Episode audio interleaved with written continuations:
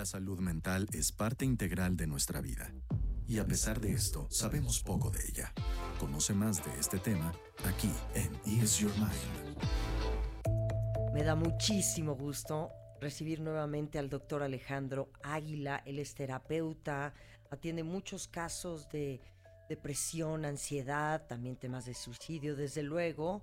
Y hoy vamos a hablar de un tema muy interesante. Doctor Ale, ¿cómo estás? Hace mucho que no hablábamos. Bueno, ya un ratillo que no hablábamos. ¿Cómo estás? hola, ¿qué tal Mariana? Pues un gusto, afortunadamente bien. Pues obviamente ya porque se acerca el invierno, todavía estamos en otoño, pero ya el frío se ha hecho presente. Sí, fíjate que yo creo que el invierno, el frío y estas temporadas, pues nos pasan muchas cosas a nivel afectivo, emocional y quiero que platiquemos de lo que es el trastorno afectivo estacional, doctor.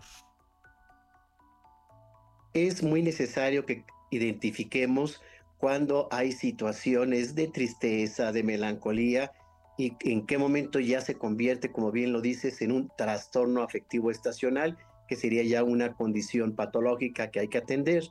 Normalmente eh, diciembre, el doceavo mes del año, es un mes en donde pues nos podemos poner un poquito más sensibles, más afectivos, mm, con mayor eh, sensibilidad, hay un recuerdo de todo el año, lo bueno, lo malo, y se mueven muchas, muchas emociones, fiestas, regalos, encuentros, etcétera. Todo eso son como elementos que van integrándose en el individuo para que podamos estar un poquito más, diría yo, sensibles. Sin embargo, eh, hay factores ambientales que pueden estar afectando este estado emocional y se le ha llamado así trastorno afectivo estacional porque en la medida que se acortan los eh, días hay menos luz solar, que esto es punto clave, y es posible que las personas empiecen a sentirse frecuentemente tristes. Si bien muchas personas pueden, como mencionaba yo, tener esta tristeza invernal, algunas de ellas eh, suman un tipo de depresión ya englobado, que sería una serie de signos y síntomas como pues sentirse deprimido, no cuidarse a sí mismo o a los demás, tener dificultades para dormir o también unas alteraciones en los hábitos alimenticios.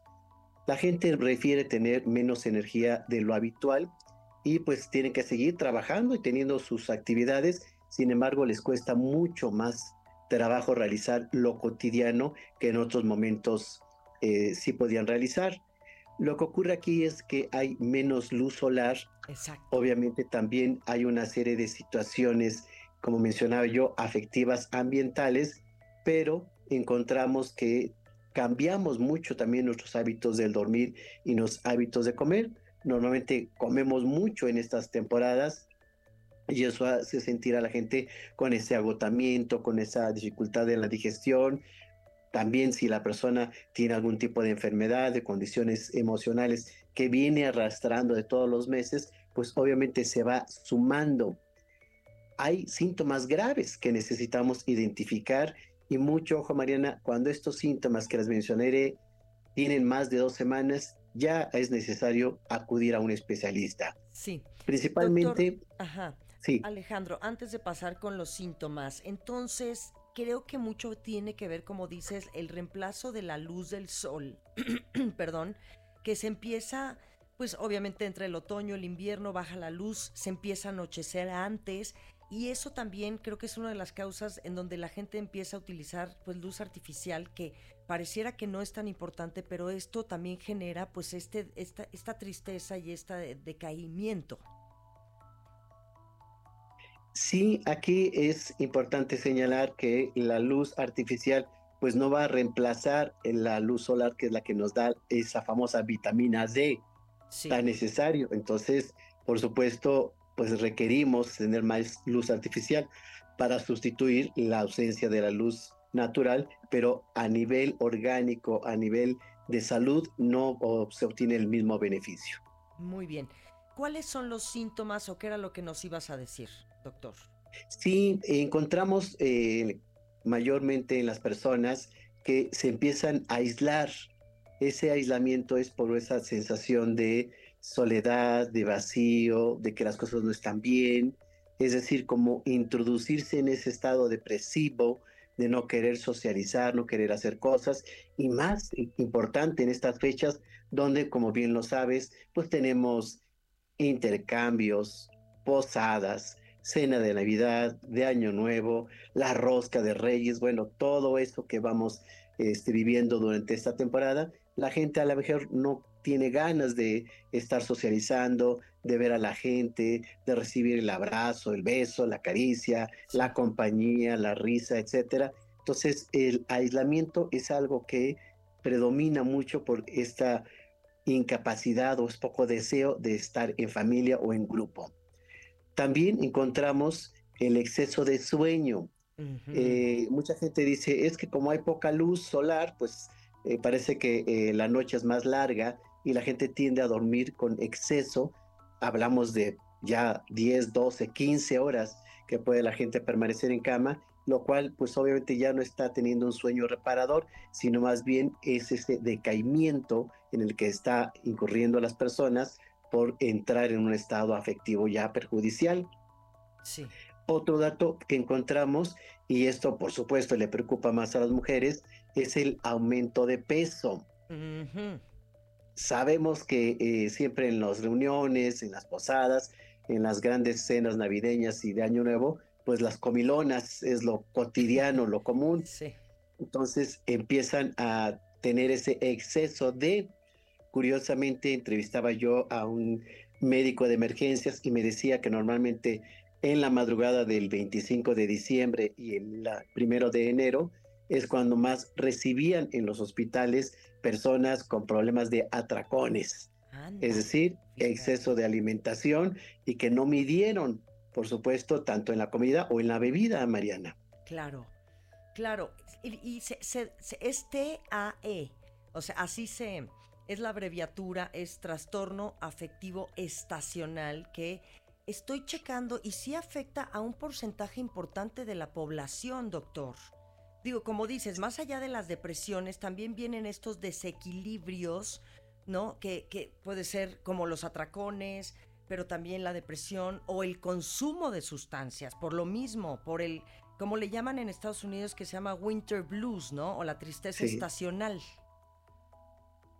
Es preocupante esto porque efectivamente y afecta más a las mujeres que a los hombres y normalmente vemos que hay mayor antojo de alimentos, sobre todo que tengan azúcar, Mariana, pasteles, caramelos, galletas, chocolate, etcétera, que en exceso pues van a provocar una descomposición orgánica, la gente empieza a tener este, diarreas, enfermedades estomacales, aumento de peso, y todo esto, pues obviamente no va a dejar satisfecha a las personas, pero pareciera ser que es una compensación no solo por la necesidad del azúcar, sino esta necesidad afectiva, porque tiene un simbolismo toda esta comida que excedemos en estas temporadas. Sí, ¿qué le dirías a la gente? ¿Cómo prever esto, lo que es el TAE o el trastorno afectivo estacional, ahorita que estamos apenas a 5 de diciembre y que pues tal vez ya empezamos, ¿no? A, sentirnos así como con estas ansias y, y a quién voy a ver y si tengo dificultad o hay separación de familiares, etcétera, etcétera. ¿Qué le dirías a la gente para no caer en el trastorno afectivo estacional?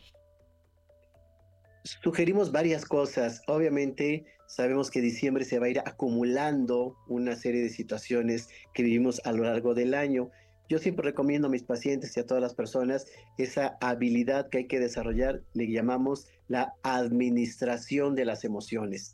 No dejar que en enero se sumen todas las cosas o que haya situaciones que no resolvimos durante el año y las queremos resolver en el fin de año. Entonces sí requerimos durante todo el tiempo ir manejando todas nuestras emociones, los conflictos, y los enfrentando y resolviendo y no dejar, insisto, que se acumulen. Dos, por supuesto, la salud física siempre va a tener un peso predominante. Si alguien va enfermo y llega a diciembre y empieza a comer en exceso, a dormir mal y a tener poco este, luz natural, pues también las enfermedades se van a exacerbar. Entonces, cuidar, por supuesto, la salud física. Sabemos que el ejercicio, la caminata, la buena alimentación, el buen dormir, pues son elementos que nos va a llevar a tener una buena condición física y emocional a fin de año. Y tercero, siempre rodearse de gente que uno quiere, la parte afectiva, los abrazos, que son insustituibles. Todo esto ayuda a sentirse a la gente más contenta, más feliz.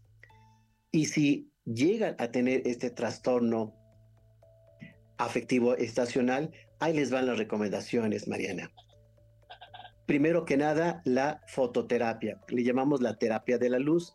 Es decir, eh, aquí en la Ciudad de México, que sí sale el sol, pues obviamente este, exponerse al sol. La psicoterapia, cualquier tipo de psicoterapia, los medicamentos, que esto los debe recetar un psiquiatra, y, y suplementos de la vitamina D, que puede ser a través de la fruta o de, a través de cualquier vitamina. Perfecto, doctor Alejandro Águila, muchísimas gracias. ¿Dónde podemos seguirte? Sé que das terapia a distancia también para toda la gente que nos escucha en el país. ¿Dónde lo seguimos a ustedes? Con muchísimo gusto, es nuestro teléfono en la Ciudad de México 55 46 31 3307 y nuestra página suicidología.com.mx, nuestro correo info arroba suicidología.com.mx. Muchísimas gracias, querido. Te mando un abrazo grande.